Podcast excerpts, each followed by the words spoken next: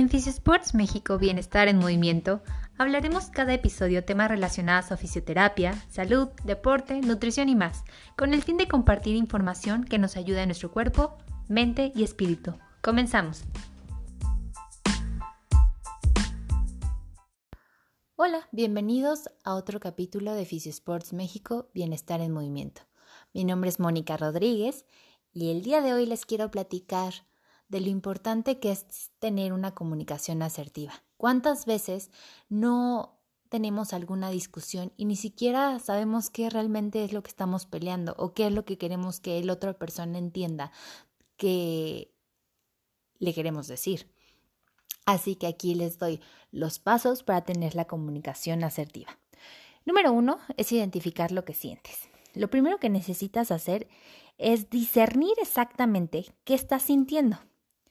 Y eso no es tan fácil como te lo digo. Eh, hay encuentros a veces difíciles, acontecimientos, conversaciones, acciones que desafían nuestra sensación de bienestar y equilibrio. Así que, pues no va a ser muy fácil hacer una introspección para saber qué es lo que siento, pero debemos hacer un esfuerzo para realmente poder conocernos más y poder así expresar a la otra persona.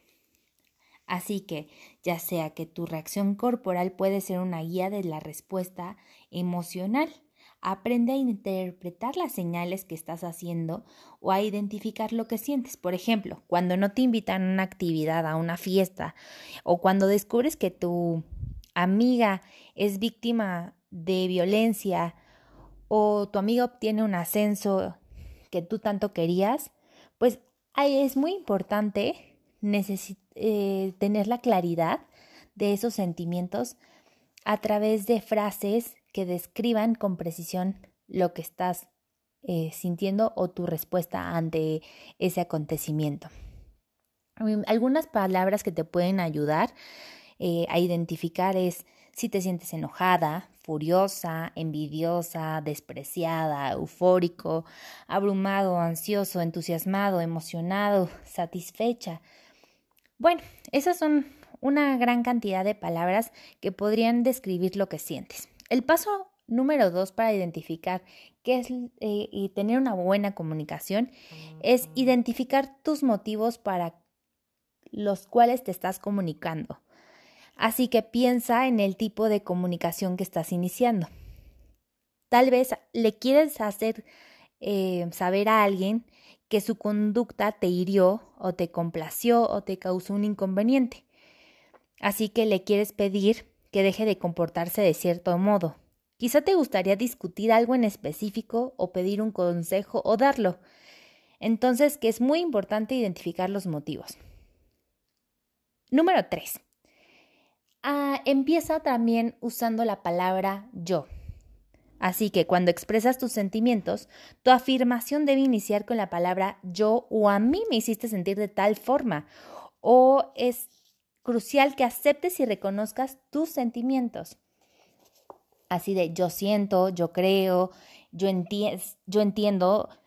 Y pues es muy importante, este es un paso difícil de reconocer y ponerle al principio la palabra yo. Otro punto muy importante es reconocer a la persona. No todos los problemas se tratan de ti, así que también debes de tomar en cuenta y sentir empatía por la persona que estás con la que estás hablando.